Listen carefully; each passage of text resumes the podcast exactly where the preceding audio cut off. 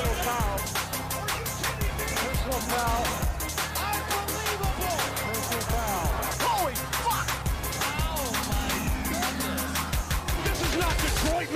Personal foul. ¿Qué tal amigos de Falta Personal?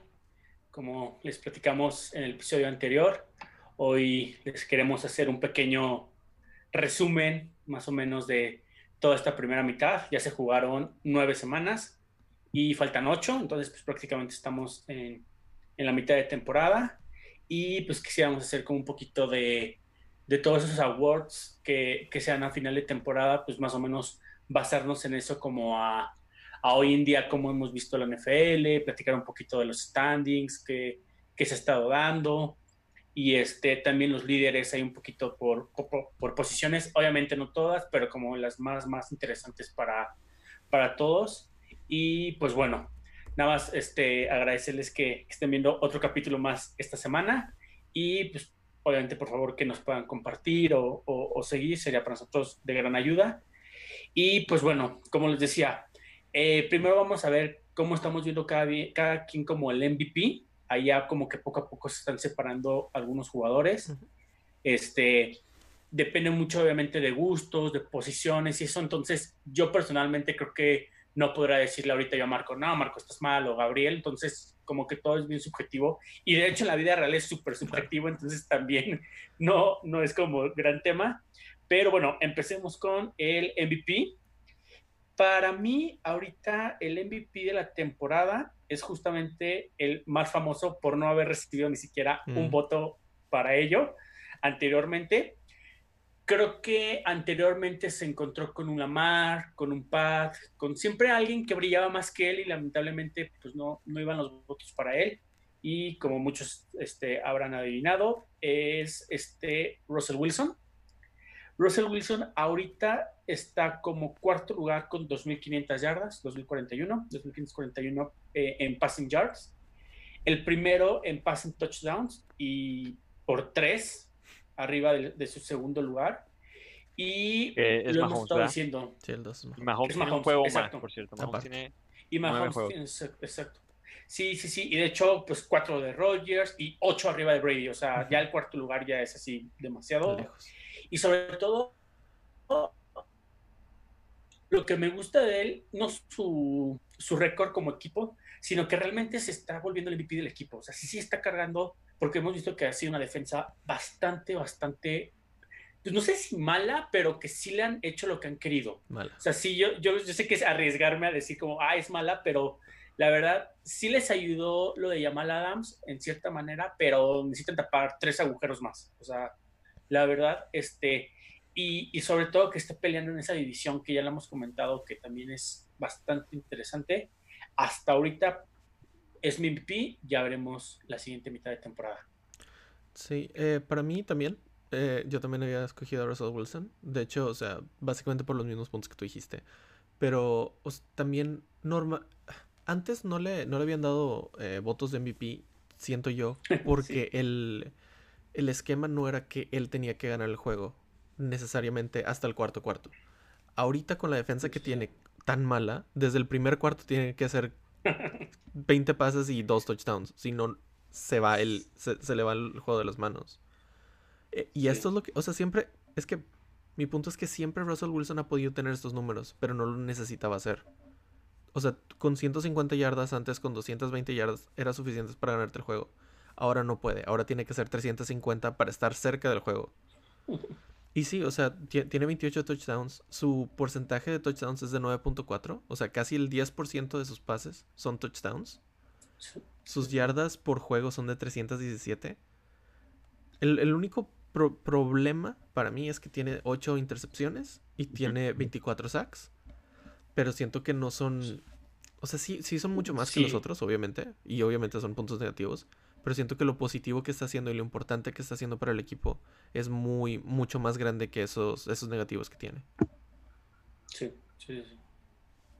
Este. Y, yo, dime, y nada más poner 70% de completion Ah, sí, también. también. creo que está Ajá. bastante interesante. Nada, será añadir ese número. Sí. Este, bueno, yo voy a repetir mi MVP eh, cuando empezamos, antes de que empezara la temporada, que es exactamente Russell Wilson. Un anime entonces. Este, sí, un anime. Ojalá Este, pase eso en la vida real. Híjole. Lleva 28 touchdowns eh, por aire, lo cual, si mantiene ese, ese pace, serían 56 touchdowns, rompería el récord de 55 de Peyton Manning. Ujú. sí, sí. Este, y, y sí, digo, Mahomes es cierto que para mí Mahomes es en segundo lugar, hay que, que está atrás de él. Eh, la diferencia entre Mahomes y Russell Wilson es que si Mahomes tiene un juego average, su equipo gana. Si Russell Wilson tiene un, un juego average, adiós. Sí. O sea, Sí. eh, Sí. uno tiene que cargar el equipo, el otro tiene muy buenas armas a su alrededor, tiene un- una defensa buena, tiene un special teams bueno, hubo un juego que no tuvo ni que convertir un third down y como quiera ganaron fácilmente, creo que fue contra Broncos. Sí. Tien- tienen que, o sea, y, y- y Russell Wilson en cambio está ju- jugando con la una de las peores defensas históricamente hablando. O sea, yo sé que Jamal Adams acaba de regresar de su lesión, pero aún así como quiera Buffalo les pasó por encima. No sé, siento que, que si Russell Wilson se mantiene, o sea, bueno, ahorita al Mid-Season Award, Russell Wilson es el que más ha hecho por su equipo. Este, tiene una división más difícil y sí, desde mi punto de vista él es el, el MVP de esta media temporada. Perfecto. Pues bueno, no andamos tan locos. Y, y la verdad, yo no he visto, la verdad, no, no he escuchado todavía esa plática como en la tele y eso, no sé si ustedes, pero pintaría, ¿no? Que, que fuera él. Sí. Hace dos semanas lo ponían súper por encima de los demás, sobre todo cuando Rogers perdió feo contra Tampa y creo que Mahomes perdió contra eh, Las Vegas, pero ahorita ya está más cerrada. Sobre todo Mahomes está agarrando mucho peso, porque la verdad es que está jugando muy bien. Sí, o sea, la verdad, entre, Eh, entre esos tres está relativamente cerrado. Mahomes tiene una intercepción y Rogers tiene dos. Mahomes debe tener más, pero Sí. tiene mucha suerte. Y solo nada más para agregar, a quien le guste las apuestas, justamente ahorita Russell es el, el favorito, es el que menos paga al ser el más favorito. Entonces, uf, pues sí, parecería que va Las camino. Vegas. Qué triste que Dak no exacto. está para, para que estuviera en ese, en esa conversación. Este, bueno, pero si quieren vamos al, al Offensive Player of the Year, que normalmente n- es otro jugador, no es muy raro que sea que le vayan a dar el mismo eh, el, el award al mismo jugador. Para mí es Sí. Dalvin Cook, eh, obviamente el running back del- de Minnesota. Eh, yo siempre he dicho que, bueno, hemos dicho que la, que la ofensiva de Minnesota es Dalvin Cook, el 70% de la ofensiva es Dalvin Cook. En siete juegos que ha jugado, tiene 858 yardas, el más que tiene en toda la liga. 12 touchdowns, es el que más tiene en toda la liga. Tiene 122 eh, yardas por juego, es el más que tiene en toda la liga. Es increíble lo que está haciendo. Es, es im- imposible pensar que un jugador como Dalvin Cook no vaya a, a- a ganar el, el award. Siento que hay uno que está relativamente cerca, pero creo que creo que Dalvin creo que es- este es su su su premio, sobre todo porque, o sea, nos el problema de Dalvin siempre ha sido las lesiones. Este año no ha, no ha tenido tantos problemas. Perdió un juego, obviamente uno o dos juegos. Pero es, ha sido relativamente un una temporada saludable para él. Y esto es lo que puede hacer cuando no, cuando no esté lesionado.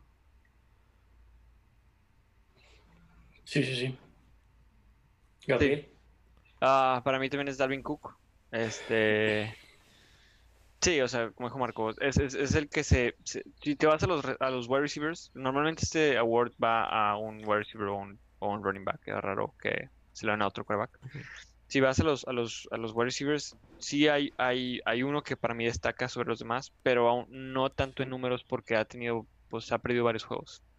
Este, y en corredor, sí, Dalvin Cook está, está por encima. O sea, tiene eh, las, las, pues ya dijiste tú los stats. Este va on pace a tener, pues que sería 1900 yardas a la temporada. Sería 24 impresionante. Casi, casi. Y de hecho, si lo consideras como que juega todos los juegos al, al, al pace que está ahorita haciendo, ahorita está jugando a un juego de 200 yardas por juego. O sea, si sigue así, podría hasta llevarse el récord de Eric Dickerson de Most Yards Gained, que es de 2105. Ah, la verdad, yo no, yo no vería descabellado que te, terminara con una temporada de 2000 yardas. ¿No? si, si mantiene ese, ese ritmo. Sí, sí, si no se lesiona, sí. no lo veo fuera de... Acelerar un poquito más, Sí. o sea, aumentar un poquito. Ahorita lo hablaremos, pero sí. Y, y volvemos a lo mismo, o sea, si, si le di el, el, el MVP yo a Russell Wilson porque él es Seattle, acá es lo mismo, Dalvin Cook, él es Minnesota. Ujú. Si, si Dalvin Cook no juega, esa, fun- esa ofensiva no, no funciona igual. Entonces, sí, este para mí es el, el, offensive, el offensive player of the year en este midseason. Sí, sí, la verdad, pues no queremos ser aburridos y, y- y ser tan repetitivos, pero es la verdad. Sí, O sea, puede que de repente yo pueda decir, no, es que mejor este para el futuro y eso, pero no. O sea, hicimos corte de hoy. Nuestra premisa ahorita es decir, hasta hoy quién es el mejor. Y la neta, creo que sí no hay como, como este Dalvin Cook. Eh, lo hemos platicado muchas veces. El tema de lesiones, pues ahorita le está jugando a su favor porque no ha presentado más que se ha perdido un juego, que fue cuando Mattison entró. Y eso es bien relevante porque muchos dirán, ah, es que gozaba de una muy buena línea, un buen sistema, cualquier corredor lo hará. Cuando jugó Mattison, no hizo ni cercanamente lo que hizo Dalvin. O sea, sí es Dalvin el que está generando esos números. Y le decía a Gabriel, si tiene que aumentar un poquitito más sus yardas por juego para llegar a, a las 2000. Ahorita, no le, ahorita llegará como a las 1900 y cachito, entonces está teniendo 122 yardas por juego, tal vez subirlas a 140, que se dice fácil, pero uf, es, es demasiado. Exacto, y solo tiene un fumble, entonces también eso es, es, es importante, es un hombre muy seguro. Y, y, e interesante porque las defensas no pueden como que jugar a bajarse tanto con él como contra como con Saquon Barkley, todos ellos, porque la verdad la ayuda también a esos receptores que tiene. Entonces, como que está gozando de salud, sistema, buenos receptores. Entonces, se puede hacer algo padre para, para llegar a sus números. Veo muy difícil que llegue al récord de, de Dickerson, pero... Sí, yo tampoco. Pero el 2000, 2000 sí lo veo posible. Difícil. Exacto, sí, ara sí. arañando esos, esos y este y pues sobre todo que siga sano. Entonces es, creo que es, por ahí es el, es el, el, tema ese es el tema. Ajá. exacto entonces este pues sí sí te digo la verdad creo que también no no es gran ciencia irnos con con este equipo de digo con este jugador aquí para para el offensive.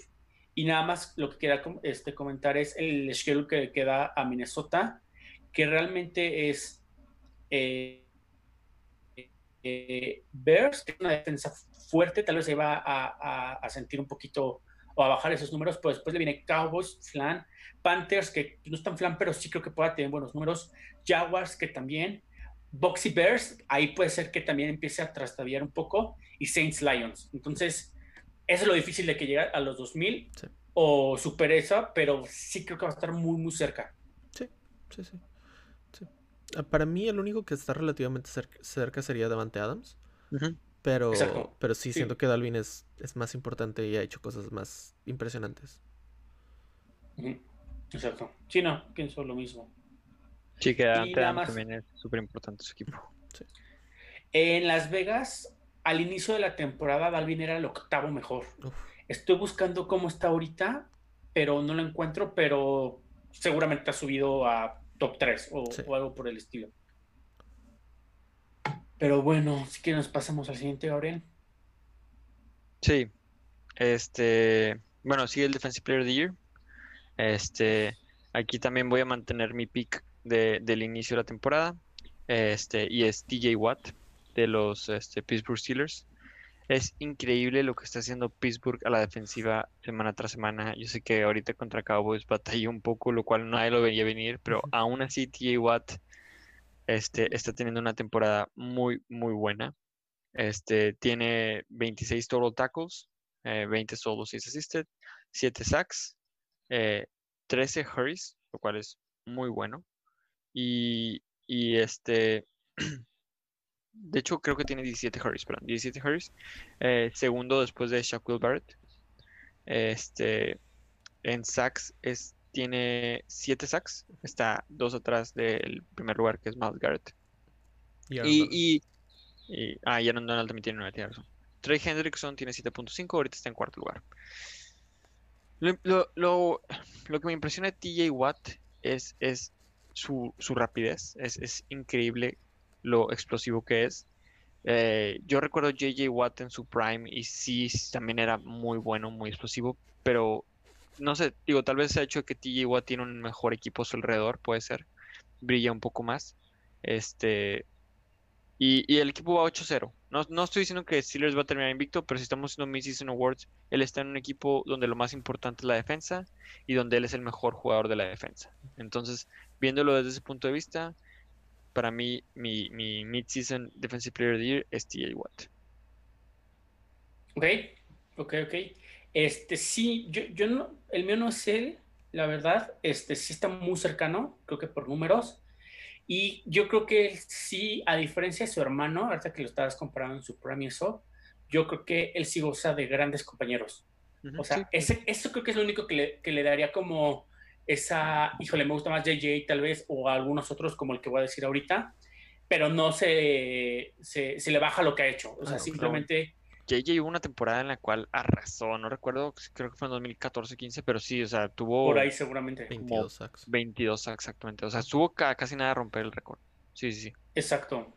Entonces, pues bueno, me, me iré con, con, uno que siempre habla Marco bien de él, y, eh, y es de la misma división, Miles Garrett, eh, que como decía ahorita Marco, es el líder de sacks junto con Aaron Donald, que también es otro que podría estar en la plática sin ningún problema.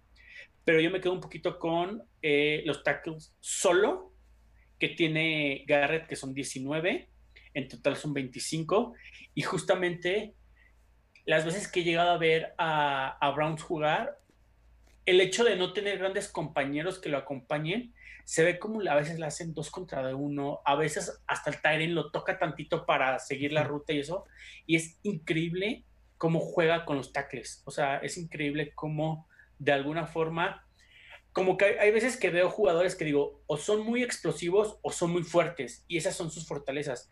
A Miles Garrett lo veo muy explosivo y muy fuerte, o sea, es impresionante la forma en la que juega.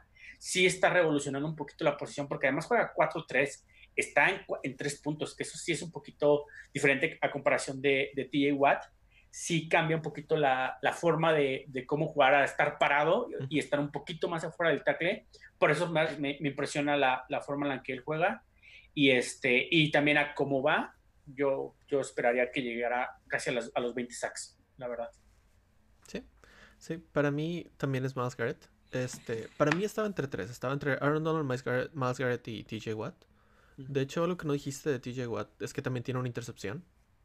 Ah, sí. No, hay, hay otro stat que, que, estoy dejando también para el final, ahorita que hablen de Miles Garrett, porque yo sabía que tú ibas a elegir a Miles Garrett, no sabía que Alex también lo iba a elegir. Yo tampoco, la verdad. Pero, este, pero hay, hay, un, hay un stat, no, ah. pressures. Ah, pressures. Mm. Este... Garrett tiene 21 y Watt tiene 34. Sí. Pues en, en Increíble, hits, 34. Eh, TJ Watt tiene 24 y Miles tiene 13. Sí, o sea, sí, sí, es una gran diferencia. Pero el, una de las cosas también importantes de Miles es que tiene 4 fumbles.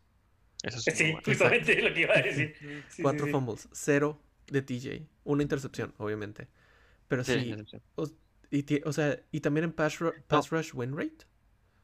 No, y, voy a ayudar un poco más tu caso. No, no estoy 100% seguro, pero creo que mínimo dos de esos cuatro fumbles fueron lo que garantizaron la victoria para Browns.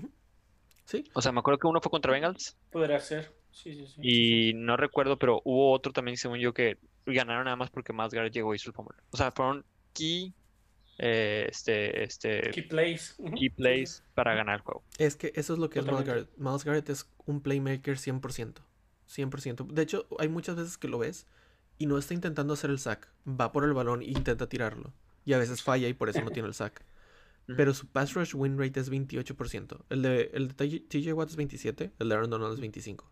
O sea, están relativamente impresionantes los tres. Pero sí, o sea, yo creo que también no me sorprendería que acabara con 20 sacks, como dijo Alex. a lo mejor un poquito menos, un poquito más, pero en ese rango. Y sí, o sea, 25, 25 tackles para un, para un right end no es nada fácil. Sí. O sea, y tiene 5 tackles for a loss también. O sea, sí, siento que. Siento que están cerca, pero siento que más Garrett ha tenido un mejor año. Hasta ahorita. Sí, sí, sí, de acuerdo, totalmente. Pues, Gabriel, repites el siguiente award. Ah, repito yo, ¿verdad? Tienes razón. No estaba preparado para, repetir. Ah, ah, mira qué bueno. Offensive Rookie of the Year. Este, un, Rosales. award, un award para la casa. Este, no. Eh, bueno, Offensive Rookie of the Year es nada más y nada menos que Justin Herbert. Justin Herbert ¿Quién iba a creerlo? ¿Quién iba a creerlo? La verdad, sí. Para mí, si jugaba un juego antes de la temporada, iba a ser de que sorprendente. Justin Herbert ha jugado siete juegos, este, porque el primero lo jugó Taro Taylor. En esos siete juegos ha promediado 306.6 yards per game. Creo que es el segundo o tercer lugar ahorita de toda la NFL. Este, su percentage es de 67.3.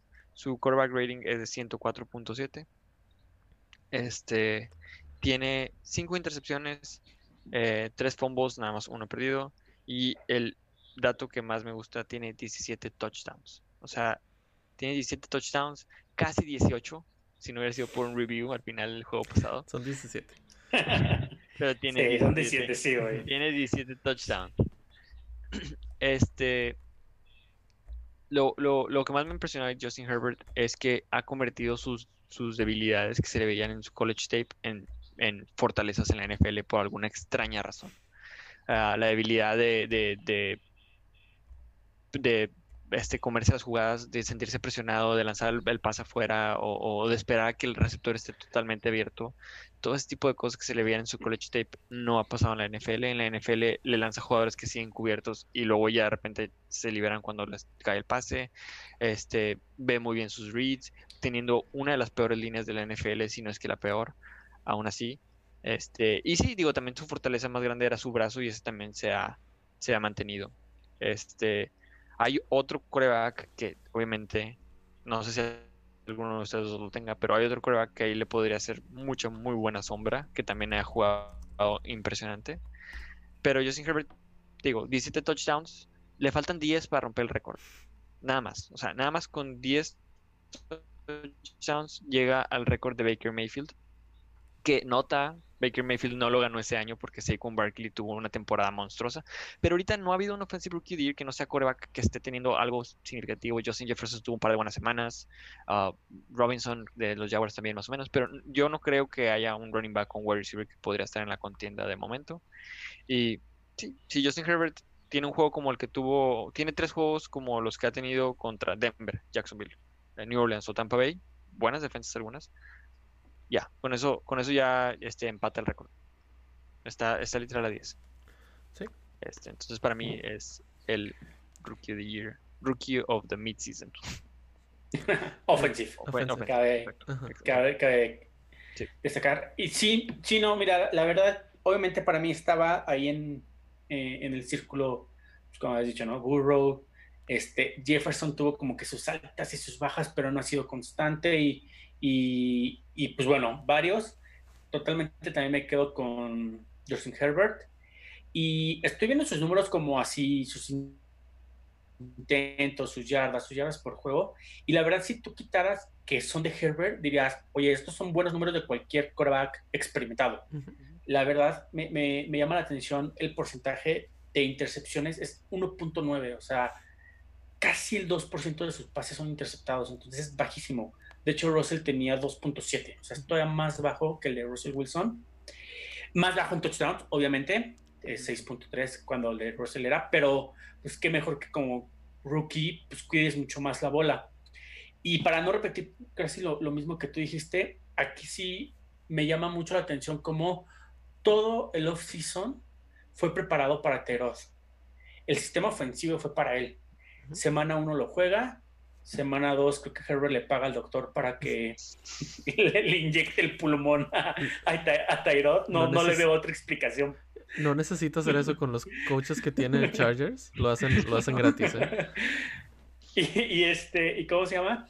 Y, y creo que para la siguiente temporada todavía pueden incrementar sus habilidades. O sea, todavía veo algo mejor que él. Los RPO, los options, un poco más spread. Y, y muy interesante con Austin Eckler. Entonces, a, a- pesar de que no está jugando con su ofensiva, lo está haciendo bastante bien. Yo creo que la- para la siguiente temporada, que ya le den las llaves del coche ya totalmente este, automatizadas a, a él, debería de aún tener mejores números. No sé si mejores números en pase, tal vez tendría mejor carrera, mejor completion, o sea, no tanto en brutos, sino en porcentajes, entonces totalmente me voy con Burrow y, perdón, con Herbert y creo que parecería que, que fuera para él ese premio. Sí, sí, o sea, va a ser unánime. Yo también voy con, con Herbert. De hecho, o sea, viendo los números de Burrow, lo único que tiene mejor Burrow que Herbert es su récord de ganar, porque lleva dos juegos ganados y uno empatado. Herbert nada más lleva uno ganado increíblemente. Eh, sí. Y ya, todo lo demás, o sea, en sacks, en intercepciones, en eh, promedio de pases, en rate, en yardas aéreas, en todo es mejor Justin Herbert. O sea, tiene mejores números que, que Joe Burrow. Mi, mi único. Mi único miedo con esto. O sea, ese es mi pick para, para ahorita, obviamente.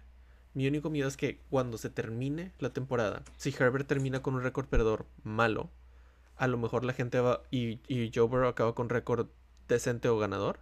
A lo mejor la gente va a ir. va a, a votar por eso. Mm. Porque Puede mucha ser, gente le pone mucho, mucho peso a los wins y sobre todo a los rookies. Sí. No deberían. Que por- no debería, exacto, justamente. Claro, yo no lo haría, pero sé que muchas veces pasa. Sí. Este, pero sí, yo creo que, yo creo que este, este, este award es 100% de Justin Herbert. Ahorita 100%.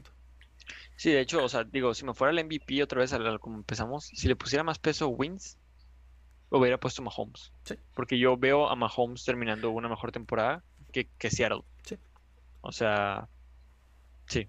Eh, pero, No, pero yo- sí, yo la, totalmente. un- la única forma de que yo, yo metería wins sería si están muy, Exacto. muy parejos en números. Ya que dices, híjole, ya me fui a ocho rubros y está muy parejo, bueno, vámonos a wins y eso lo vuelve también un poco más subjetivo que, que los números anteriores, pero a como va, creo que sí va a dar un paso más Herbert que, que Burrow, que sí que está más pega- pegado a él. O que los wins sean algo significativo, como este four, uh, two minute drives o algo así, de que, ah, ¿sabes qué? O sea, comebacks o algo así. O sea, que los wins realmente sean algo que ellos ganaron, tal vez te lo podría pasar. Pero, Sí, y pero uno sí. gana porque su defensa es mala y el otro pierde porque, su- o sea, Tua, por ejemplo, Tua va 2-0. ya va mejor que, ya va mejor que los dos. Sí. Entonces, Sí. sí, pero pues también, Sí, Dolphins juegan súper bien. Pero sí, totalmente. Sí. Eh, lo, lo último que me, que me está gustando de Justin Herbert es, a pesar de que es el quarterback que más ha buscado un target, increíblemente el rating en el que Justin Herbert busca a Keenan Allen es más alto que el, que el rating en el que lo busca este Aaron Rodgers a Devante Adams. Devante Adams creo que es el tercero o el segundo.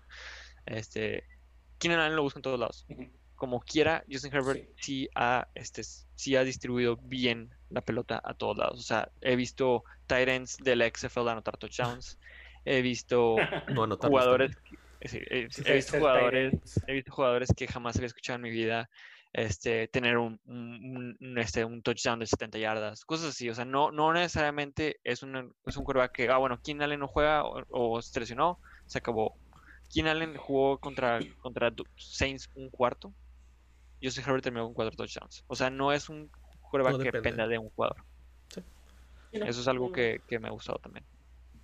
Pero bueno, sí, es algo, algo positivo de qué hablar Algo bueno para en este segmento. Sí. Eh, ¿Quién sigue? Eh, pues vámonos. Marco, si quieres el defensive ahora. Ok, el Defensive Rookie of the Year. eh, para mí estaba, estaba muy cerca entre tres. No voy a decir los otros nombres porque a lo mejor alguno de ustedes lo, lo va a escoger. La- pero la verdad, o sea, siento que están muy, muy cerca esos tres. La verdad, no, no veo una gran diferencia entre ninguno. Yo me voy a ir por Antoine Winfield, que desde antes del draft lo tenía como uno de mis jugadores bendecido favoritos. desde Ajá. antes. Básicamente. Este, pero o sea, nueve juegos jugados lleva una intercepción, tiene cuatro pases defendidos, un fumble, 51 tackles combinados, dos sacks, 10 eh, un tackle for a loss y, cin- y tres quarterback hits. Es un jugador muy completo en una muy buena defensiva, que ha sido titular desde el principio en esa ofensiva, en esa defensiva, perdón.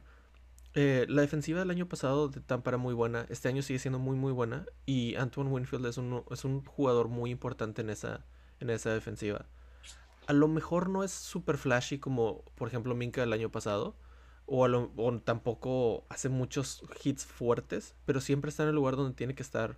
Raramente se ha, se ha ido, o sea, se lo han volado o se ha perdido en la jugada. Es un jugador muy, muy sólido. Pero igual no creo que esté, o sea, no está muy por encima de los otros dos, en mi opinión. Pero yo creo que es el que ha hecho más cosas mejor que los otros y por eso me voy con Antoine. Ok. Este, pues bueno, me toca a mí. Si Gabriel escogió a su jugador Obviamente. offensive, yo voy por mi defensive. Y sobre todo la curiosidad de cómo llega, cómo llegó a la NFL. Solo jugó un año de titular en LSU, entonces también ahí también es como algo interesante. Eh, se cae en el draft porque era prácticamente el primer linebacker y hay dos antes, antes de él, entonces acaba como el tercero. Y la verdad fue una gloria que nos cayera a nosotros. Y pues obviamente es Patrick Quinn. Desde el día uno es el linebacker titular. Eh, aparte es middle linebacker, o sea, es el jugador del centro del campo quien recibe las jugadas y quien las da a todo el equipo o bueno, a toda la defensiva. Este tiene 52 este, tackles totales y 38 solos. Entonces, eso también se hace muy interesante para ser un linebacker. Dos sacks, dos fumbles, dos fumbles recuperados y un touchdown. Creo que fuera de que sí son números, creo que bastante, bastante interesantes. O sea, podría estar llegando casi a los 100 este, tackles y, y, y pues eso será genial para el equipo. Lo que está representando, o sea, cre creo que de cierta forma se está volviendo mucho el líder. Este, la forma en la que juega rara vez pierde los tacleos. Es demasiado, demasiado rápido. Y, y de hecho lo pueden a, a, defender mucho los pases con Tyrens y eso. Y le ha ido bien. O sea, es un, es un jugador todoterreno. Y pues bueno, me gusta mucho para, pues para que sea al final de la temporada el premio para él. Sí está muy cercano, como, como bien decía Marco, a, a Antoine. El tercero no sé quién digas, porque sí lo estuve pensando. Y como que más bien yo lo veo mucho en ellos dos. Sí, para mí está entre esos dos. El tercero está relativamente cerca. Pero al fin, si no lo dice Gabriel. Ah, ahorita que Gabriel. Uh -huh. Uh -huh. Hay algunos corners que tal vez por las intercepciones llegan a ser tal vez un poquito más, este, más importantes. Y pues bueno, hasta ahorita creo que es de lo más, más interesante de, de la, de, de la generación de la parte defensiva. Eh, bueno, mi pick es Anton Winfield también. Supongo que el tercero, porque para mí el otro, el, o sea, para mí son ellos dos y el otro es Chase Young, sí. que la verdad lleva 17 quarterback pressures, es el líder en, en ese aspecto. Sí. Este, sí, y vi que los Giants le pusieron tres para cuidarlo, o sea, eso es impresionante. Pero, o sea, como quiera, o sea, la verdad es que me voy otra vez a, a, a quién está jugando bien. La defensa de Tampa Bay está jugando muy bien, eh, excepto por un juego. Este y, y, Anton Winfield ha sido clave. O sea, wins han sido gracias a él. El, win contra, contra Giants fue gracias a Anton Winfield y el tackle en el two-point conversion. Este, es cierto que, que, que, tal vez Tampa Bay tiene potencialmente el mejor front seven de la NFL. Este, y, paran todas las corridas, pero no sirve nada si atrás te están haciendo garras y Anton Winfield ha parado demasiado eso. Entonces, desde mi punto de vista, este, es, es él es el, el, el, Defensive Rookie of the Year, pero los otros dos, tanto, tanto Quinn como, como un poco Young, o sea, yo veo a Young, si, si, si se mantiene healthy, porque también se perdió un par de juegos, se puede terminar llevando el award al final. Se me haría un buen Dark Horse pick sí. por el hecho de que era el, el, es como un Burrow, haz de cuenta. Pero no lo pondría ahorita como el favorito. No. O sea, Burrow también, si Burrow termina mejor que Herbert, sí se lo puede llevar. Sí, es, es lo, que, lo que habíamos dicho antes. O sea, le, si, si empata Chase con alguno, probablemente se lo lleva por, por el hype y todo lo que ya tenía desde antes. Sí, exacto. Igual pero, Bro. Pero, pero va atrás de los otros dos. Sí. Sí, a, a, mí me gusta mucho cómo está jugando Anton Winfield. Pero también este Queen, por todo lo que decías, Alex. O sea, sí. Sí, increíblemente, sí. no, no critico a Chargers por llevarse a Murray, porque creo que Murray era más del esquema de lo que necesitaba Chargers. Pero increíblemente, este Seattle se llevó a un middle linebacker, un pick antes que traía por él arriba y no sé ni quién era, no me acuerdo ni cómo se llama. Hal Tucker. ¿O es de los Pats? No, no, ¿No fue el de los Saints? ¿No fue Saints quien se llevó más bien el linebacker? No, fue Seattle. Me acuerdo perfectamente porque ah, dije, razón. Porque sí, Seattle sí, se lleva sí, un linebacker cuando tienen dos linebackers muy Brooks. buenos. Sí. Jordan Brooks, ¿no? Jordan, Jordan Brooks. Brooks. Jordan Brooks, sí. Sí. Sí, o sea, ¿qué onda con...? Pero bueno, Patrick Quinn está jugando muy bien. Es que en ese esquema de, de, de Baltimore que blitzean a cada rato, va a comer un chorro de tackles y, y, y, está haciendo las cosas muy bien. Entonces a mí se me hace un buen pick también. Que tiene los Sí, no, y sobre que- todo, por ejemplo. Sí, exacto. No, y a mí lo que me gusta de, de Patrick es que, por ejemplo, Kenneth, que también, obviamente yo lo dije muchísimo de ese draft que me encantaba, Kenneth sí es mucho más run stopper. Y Patrick bueno. sí es más completo, güey. Como que, que- como que es buen run stopper, pero además las coberturas son demasiado, demasiado buenas. Entonces, como que es como que al final, como dices, tal vez Chargers sí necesitaba un run stopper, tal vez Baltimore necesitaba alguien más versátil. Entonces, pues sí, al final es eso. El problema es que Chargers a veces quiere usar a Kenneth Murray de corner. Y es de que, oye, espérate, aguántate. Porque eso es lo que Ah, bueno, hace sí. Gus Bradley, que quiere poner a todos atrás. Ese es el problema. Y ahí se lo comen en pass coverage, porque, Pues sí. pues, obviamente. Pero sí, sí, Sí, no, es muy pesado ese güey. Pero Sí, en sí, Run Stopper sí está jugando muy, muy bien. Y, Sí. y otros, otros que también están jugando más o menos bien es Derek Brown, empezó un poco lento y ahorita está jugando mejor. Este, este también el de, ¿cómo se llama? Ah, ah, este, el de, Che, Che- el de, el de Cardinals, empezó también medio mal. Ah. Está jugando horrible. Y sigue mal, güey. Digo, tuvo la intercepción contra Seattle, la verdad, Tuvo- único ha pick. tenido una buena jugada Es en un- nueve, sí. nueve semanas. Sí, Y él es el contrario, él, él es como más la, la mención no honorífica, porque Exacto. lo que esperábamos de él Totalmente, era lo más alto. Sí, sí, sí, totalmente. Alguien que también puede estar cerca es Okuda, que tal vez no ha tenido buenos números, pero sí tiene, sí es bueno. A mí yo lo he visto Ah. jugar y creo que sí se me hace alguien Sí, bueno. pero es Pero que para que sea, Detroit para, que se lo lleve un corner tendría que ser como el de el de Peters, eh, Marcus Peters, No, que tuvo como Mar- nueve intercepciones. no, el de Saint No, también y- es de Ah. Marshall Lattimore. Lattimore también. No, y, y el tema con Okuda es que desde el día uno siempre lo ponen con el receptor más fuerte, güey. Sí, sí. Entonces, híjole, como dices, es bien difícil que corner se lo lleve al menos que la rompan Si intercepción. se hubiera quedado Slay ahí y, y llegado Kuda, realmente hubiera estado, hubiera estado mucho Podría haber estado interesante. Pero sí, totalmente de acuerdo. Seguimos. Pues bueno, Hablando de coaches. vámonos a, al último premio, exactamente, ese me toca a mí, que es el Coach del Año, Coach of the Year. También está muy interesante, creo que este todavía es más subjetivo que nada, o sea, a veces hasta los que ya dijimos, pues bueno, el pass, el touch, entonces aquí, híjole, me voy a ir con, con este coach porque justamente hemos estado hablando de que pues este Flores puede hacer un, un buen, este, una buena dinastía con Miami, el coach de Jaguars se hace bien las cosas con sus este, picks, lo que decíamos de sacar a Adam Gates y eso, y justamente este coach llegó a la NFL con un equipo bastante, bastante malo en números y poco a poco lo ha ido subiendo con muy buenas selecciones, con muy buenos jugadores en agencia libre y que hoy es contendiente de lo más alto de, la NFL y para mí el coach del año hasta el momento es, McDermott, coach de los Bills, Mm. que ha tenido como, además de que va 7-2, tiene un buen récord, parece que se va a llevar la división, posiblemente va a estar entre el segundo y tercero de, de la conferencia. Está siendo un, un- un equipo muy balanceado, ofensivamente y defensivamente. Tal vez no son los top 1, los dos o, o los top 3 de cada posición, pero sí está dentro de lo arriba del promedio en casi todo. Y como les digo, ha sido un coach que ha venido desde el 2017, que les digo que era un Bills malo, ya su tercer año y, y- y todo ha sido para arriba. Creo que hasta el mismo Josh Allen lo, lo hemos visto desarrollarse. No sé si sea mucho mano de él, puede ser, no lo, no lo dudo, pero tampoco lo, lo tiro a la basura. Y Digo, al final de cuentas, el head coach trae el offensive coordinator, que trae el quarterback coach. entonces- Exactamente. Sí, porque Baltimore es defensivo, por eso, exacto. Es, viene de, de ser coordinador defensivo, entonces se le da el crédito, como tú dices. Tal vez no es como que él se ponga a entrenar con el quarterback, como muchos otros sí lo hacen, pero creo que es un, es un general lo que ha hecho bastante bien y pues va a estar peleando. O sea, sí lo veo arañando esas finales de conferencia de la americana. Sí, es muy buen pick. A mí se me hace un muy buen coach. Sí, sí, sí, sí. Para mí es el, Ya, vas, vas, Marco, sí. eh, sí. para mí es, es el otro que Sí. dijiste tú, Alex, es Brian Flores.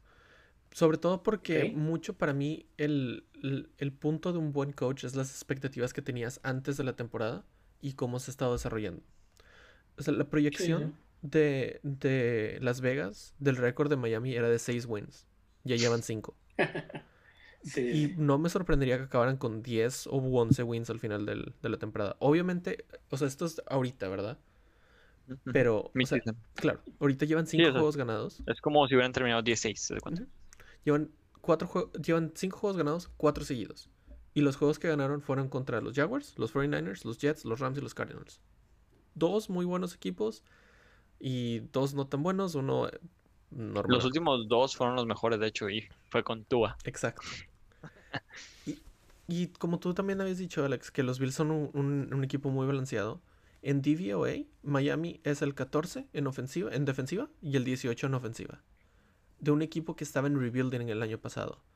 Siento que 18 en defensiva, dijiste. 18 Órale, ofensiva, pensé- 14 defensiva. Ah, ya, ya. Ok. Pensaba que estaba un poquito más arriba la defensa, pero sí, sí. yo, también, la verdad. Pero Es que, es que tiene siendo monstruosa la defensa como cuatro semanas. O sea, no empezó así que tú digas súper monstruoso Miami. Sí, Perdió como- contra Pats. como que batallaron para, para agarrar el esquema, pero ahorita están jugando increíblemente bien.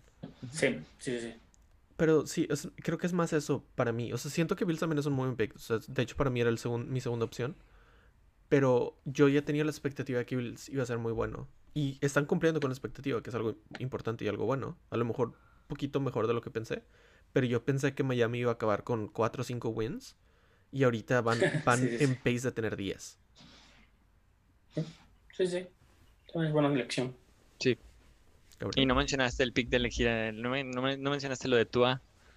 Ah, bueno, sí, de poner a Tua, que, que es algo muy bueno también. O sea, pensar en El el tiempo futuro. lo, lo dirá. Tiene dos wins, digo. Ahorita tiene dos wins, entonces estamos haciendo Mid-Season Awards. No sabemos si Fitzpatrick hubiera ganado sus juegos. O sea, yo creo que, lo que te iba a decir. cualquier coreback los sí, hubiera güey. ganado. Yo, yo también creo que los Sí, hubiera ganado. Pero, pero Tua no los perdió. Exacto. Ah, no, otro, no, no. otro quarterback los pudo haber perdido. Fitzpatrick, así como los pudo haber ganado mucho mejor, los pudo haber perdido también. Sí. Es más Con sus Eh, cuatro intercepciones de repente. es más risky. O sea, Fitzpatrick es uno al principio, otro a la mitad y al final. Pero bueno, X. Eh, mi coach of the year, o bueno, de midseason es este Mike Brable de los Tennessee Titans. Así como le di el pick a Antoine Winfield por haber dado wins, o, o- o a Herbert, bueno, Herbert no dio wins, pero, pero te puso para ganar. ¿Cuándo ves un coach realmente este, haciendo, o sea, bueno, teniendo tanta, que, que un win digas, esto es activamente gracias a un coach? O sea, es raro, pasa obviamente, clock management o así, pero el colmillo que tiene Mike Grable se vio claramente en ese juego contra Texans, en el cual sin querer tuvieron 12 hombres, lo cual paró el reloj, lo cual los llevó al overtime, lo cual, o sea, ese tipo de cosas no se ven más que, honestamente, yo no las he visto con Bill Belichick. Ese tipo de cosas es lo que quieres de un head coach. Quieres alguien que tú digas, este güey está haciendo totalmente todo, o sea, está haciendo todo para llevarte a, a la posición de poder ganar. Este, entonces, para mí Mike Brable es, es ese coach. Yo sé que han tenido problemas en la defensiva. Este, eh, la ofensiva, Tannehill está jugando mejor o igual que el año pasado, lo cual es sorprendente. O sea, el hecho de que mantenga ese ritmo. Eh, digo, no le le estoy dando un poco de crédito al año pasado, pero deci- decidió sentar a, a Mariota, o sea, y otros coaches que tal vez hubieran mantenido el, el, el quarterback más joven, a menos de que se lesione y metes a Tannehill. O sea, él no, él toma las decisiones duras por lo mejor del equipo. Entonces, para mí, Mike Grable es, es mi candidato a Coach of the, of the Year. Sí. Y digo, Sí. tiene a Titans ahí, líder de su división hasta ahora. A mí lo que me gusta de, de Mike es que es un coach como que se mete mucho con el jugador a, a su favor. O sea, ¿cuántas veces no se han visto que se pone el peto y les enseña cómo contrabloquear, cómo quitar? O sea, y se ve como muy metido con el jugador. Tal vez no es esa, esa mente maestra a la defensiva o a la ofensiva, sabiendo que él fue muy buen jugador defensivo, pero como que siento que eso, eso, eso me gusta de esos coaches. La verdad es muy tipo como de John Harbaugh, que también se mete como demasiado con el, con el coach, como muy para sacarle lo máximo que pueda, dar esos speeches que luego da antes y después del juego también me gusta. Entonces, también siento que, que es, un- es una buena selección. Dos de los Sí. tres fueron expatriotas. ¿Mm? Brian Flores y, Brian, y es. Y, y porque y si quieres puedes este, cambiar y elegir al de Lions. papá. No, no, no, no, no, no. No, buenos jugadores. Digo, buenos coaches. ¿Cómo se llama el de Lions? Este, Matt Patricia. Matt Patricia. Patricia. Qué asco. Pero bueno, este, ya terminamos con los awards. Este, espero que ahí, ahí nos podrán comentar si están de acuerdo, si ustedes ven algún otro. Este, nos ayudaría mucho. Y después el siguiente topic es el playoff picture. ¿Cómo está ahorita los playoffs para más o menos cómo, cómo pensaríamos que podrían ir? Entonces, pues bueno, me toca a mí el turno, entonces si quieren empiezo. Por el lado de la americana, el número uno es Pittsburgh Steelers con 8-0. Ujú. Eh, como ahora se- ya muchos saben, pasan 7 a playoffs, entonces el único que va a tener bye week es el sembrado con, con el número uno. Entonces, hasta ahorita Pittsburgh sería ese equipo. Que por cierto, En antes de segundo que lugar- digas, tal vez Sí, sí, puede, sí. Que, puede que pasen 8. Sí, está, eso en veremos. Siento que fue medio chisme. Sí, Sí. si es, si es que COVID termina siendo más factor en la temporada, van a moverlo a 8. Pero sí, ahorita todavía está en el aire. Pero sí. Algo que, algo que leí que se me hace más probable es que tal vez había, iba a haber un poco más de espacio entre el season y el post-season. Sí. Entonces, Pues eso puede el ser también. Entonces ahí Además, está. espérame. Hay una semana, Sí, hay sí, una sí. semana libre ahí, pues. Sí, sí, sí, sí. Pero bueno, continuando, eh, Kansas City Chiefs está como líder, obviamente, de la AFC West con 8-1. El líder de la AFC mm, East, el Buffalo Bills con 7-2. Y el líder de la AFC South es Tennessee con 6-2. Eh, como wildcard, ahorita sería el primero, sería Baltimore Ravens de la, del- de la AFC North con 6-2. Las Vegas Raiders que también está interesante, se está colando bastante bien, con 5-3 de la AFC West. Y los Miami Dolphins, hablando de su coach, eh, como el tercero este, del wild card con 5-3. Y el playoff picture sería Kansas City contra Miami. Está interesante ese juego, pero creo que sabemos quién es el, el favorito ahí. Buffalo Bills contra Las Vegas, que creo que también hay un claro favorito. Y el juego del año pasado, que ojalá sea de, de coraje y lo saquen por eso, que, que se me hace un gran juego, que es Baltimore visitando a Tennessee. Ahora sería Ustedes de ven que, Que se por cierto, ahí. digo, ¿cómo antes de, de- antes de hablar, ajá, es, es algo importante. Hay dos equipos que están 5-3 y están fuera del playoff picture por, por tiebreak. que están in the hunt, ¿no? Por así decirlo. No, pero o sea, tienen el mismo récord que Raiders y Dolphins. O sea, Browns y Colts tienen el Ujú. mismo récord. Simplemente por, Por tie- por tiebreakers. de mejor, yo supongo que es mejor AFC record. Ujú. a Raiders está Eh, debe ser por conferencia, debe ser por Mejor de percentage en la conferencia. Ah, AFC, Ah, AFC record. exacto. Ah, exacto. s- Pero si se mantiene así, sí, o sea, yo la verdad sí creo que esos cuatro se mantengan, los cuatro divisionales se mantengan como los que llevan la división. Veo, el, el único que podría caerse tal vez es Titans con Colts. Veo complicado que Dolphins alcance a. Bills. Eh, y los otros dos, Sí. Steelers tienen un camino relativamente sencillo para terminar. Baltimore tiene el calendario más fácil. Entonces, con que Steelers no se caiga.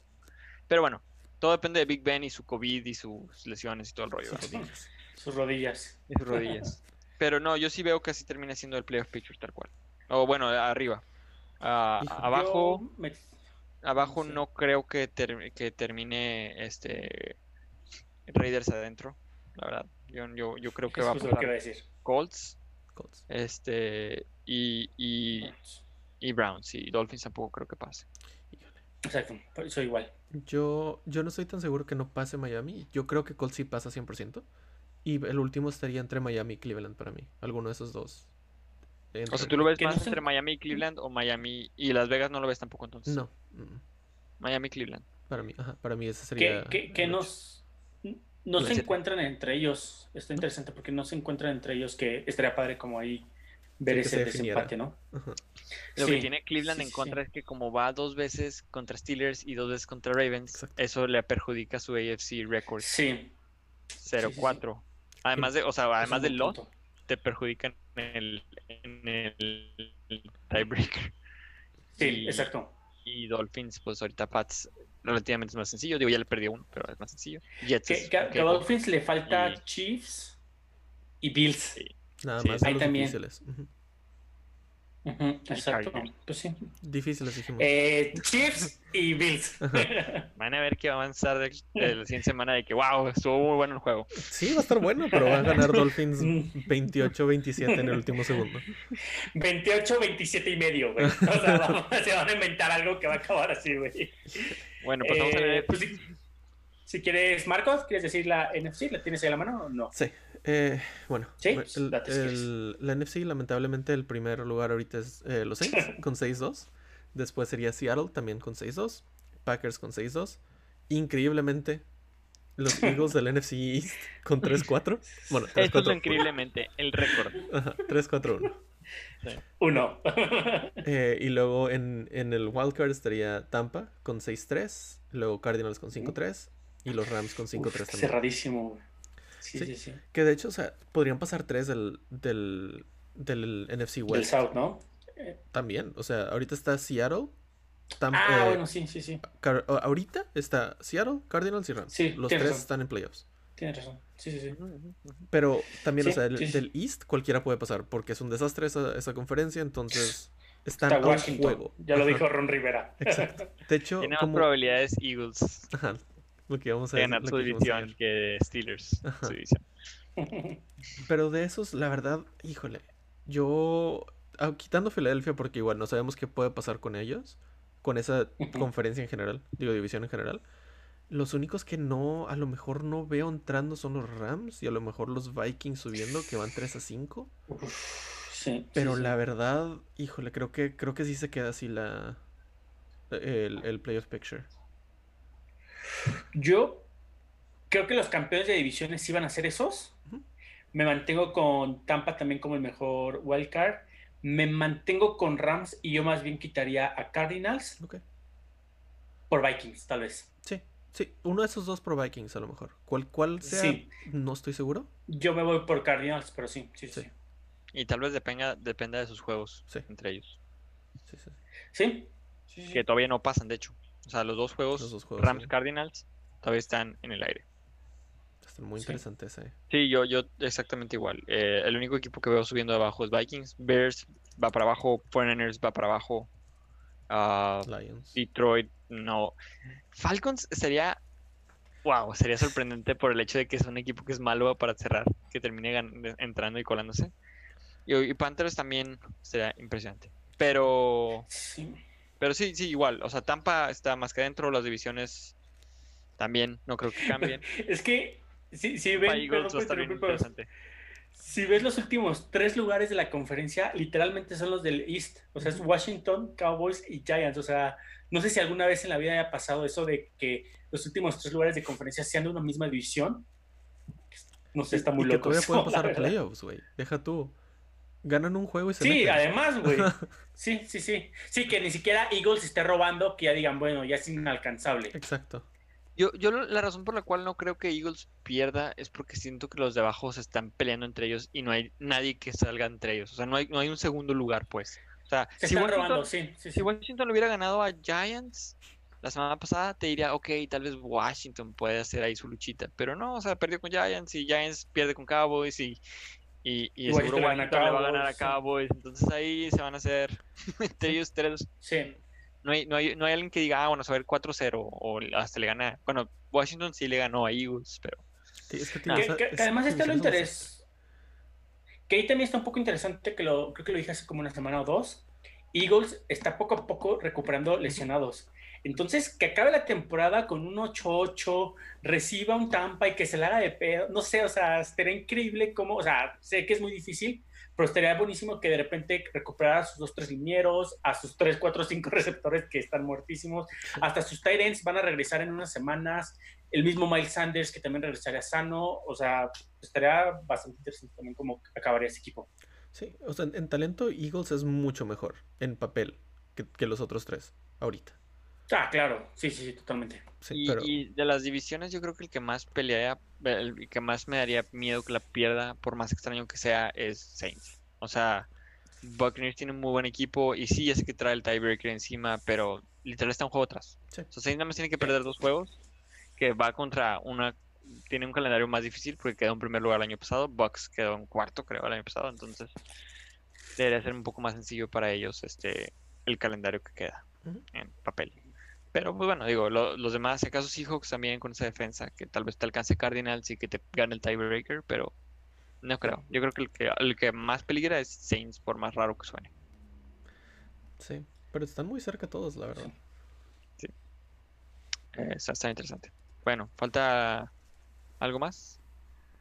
Pues quieren los top 3 de cada líder. Ok. Ah, bueno, de las stats, ahorita en passing yards, el líder es Matt Ryan con 2.746 yardas. Este, Luego le sigue Mahomes con 2.687. Ahora, Matt Ryan tiene nueve juegos, si no me equivoco, sí. Y Mahomes también tiene nueve juegos. Entonces es algo que acaba de aclarar. Josh Allen este es el tercer lugar, que también tiene nueve juegos y tiene 2.587 yardas. O sea, los tres, tres jugadores, bueno, Matt Ryan no está en el MVP conversation por otras razones, pero Mahomes y Allen están teniendo, bueno, sobre todo Allen está teniendo la temporada de su vida. sí. Este. Pues que se repite el que sigue el pasito- passing touchdowns. Passing touchdowns es Russell Wilson, solamente él, porque es increíble que en ocho juegos, acaba de aclarar que en ocho juegos tiene 28 touchdowns. Luego Patrick Mahomes en nueve juegos tiene 25 touchdowns. Y Aaron Rodgers en, 20 en, en ocho juegos también tiene 24 touchdowns. Entonces, sí, o sea, aquí es Russell Wilson y los demás.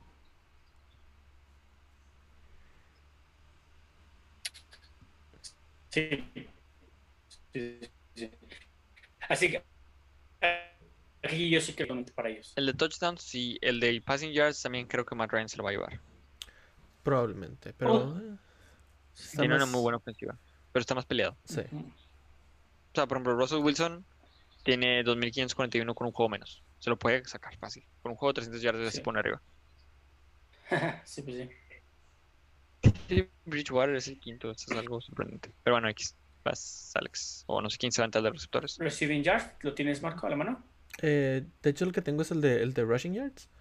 Ah, pues quieres estudiar. Ah, pues que vámonos allá. Ajá. Este, que es Si el quieres, di el yards y touchdowns. Ajá. Date los que esos dos. Este, el de más yardas es Dalvin Cook con 8.58. Este, con Impresionantes. el, el que es con 7 juegos nada más. Derrick Henry con él. 8 juegos está en 8.43. Un poquito más abajo. sí. Y ya el tercero es Josh Jacob co- con 5.88. O sea, lejísimos. Es otra. Sí, sí, sí. Sí, otra- están sí, sí. a otro nivel completamente los dos. De hecho, ¿sabes quién es el cuarto lugar? ¿Quién? Clyde Edwards Hiller. Clear. Increíblemente. Wow. Sí. Sí. Este, Sí, no, pero no, esos dos se la van a robar completamente. O sea, creo que no, no va el tema. Está interesante que en la última semana se definiera. Sí, Igual y podrá pasar algo así. sería interesante. De- sí, Sí, sí. pero yo creo que, o sea, creo que es de Dalvin. El, debería de ser el de, de Dalvin.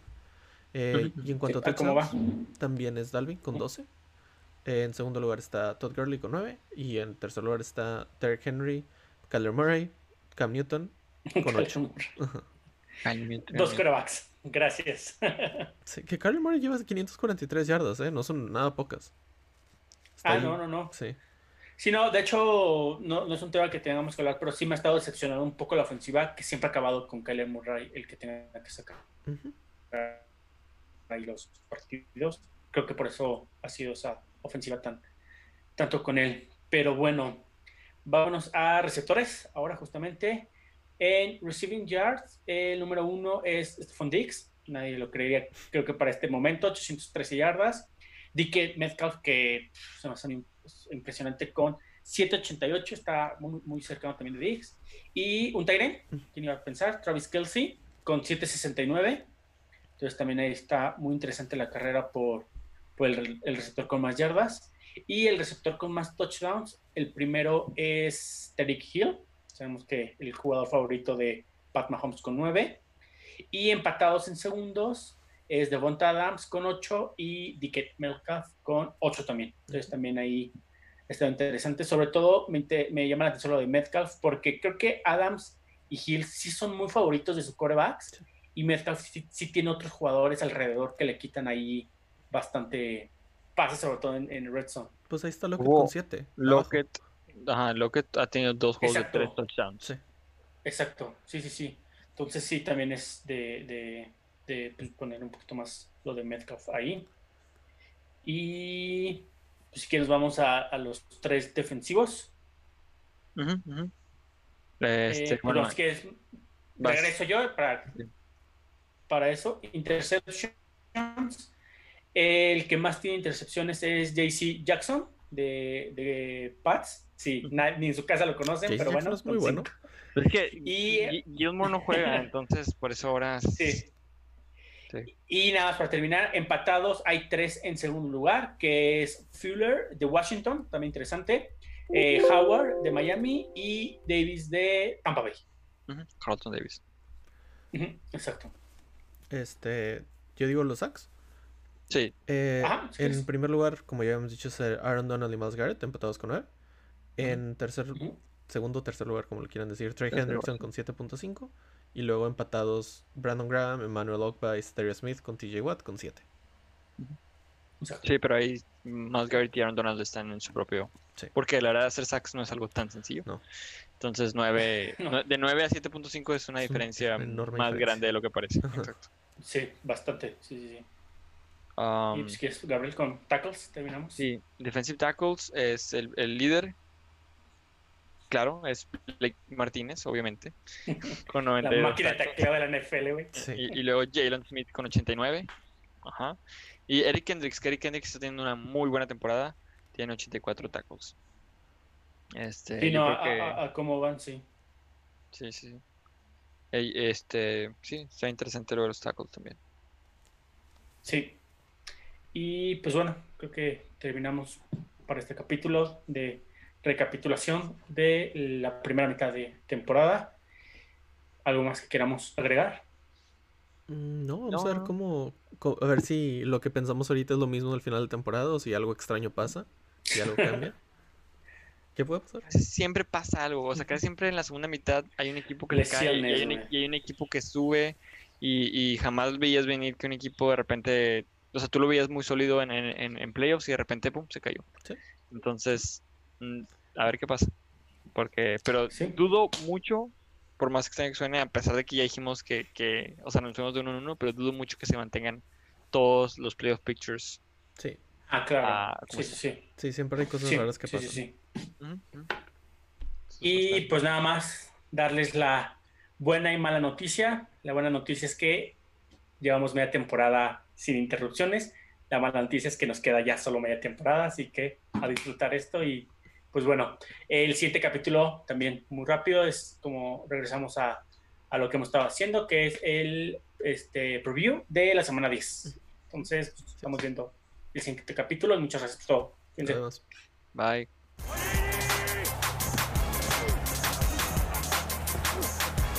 Personal foul. Personal foul.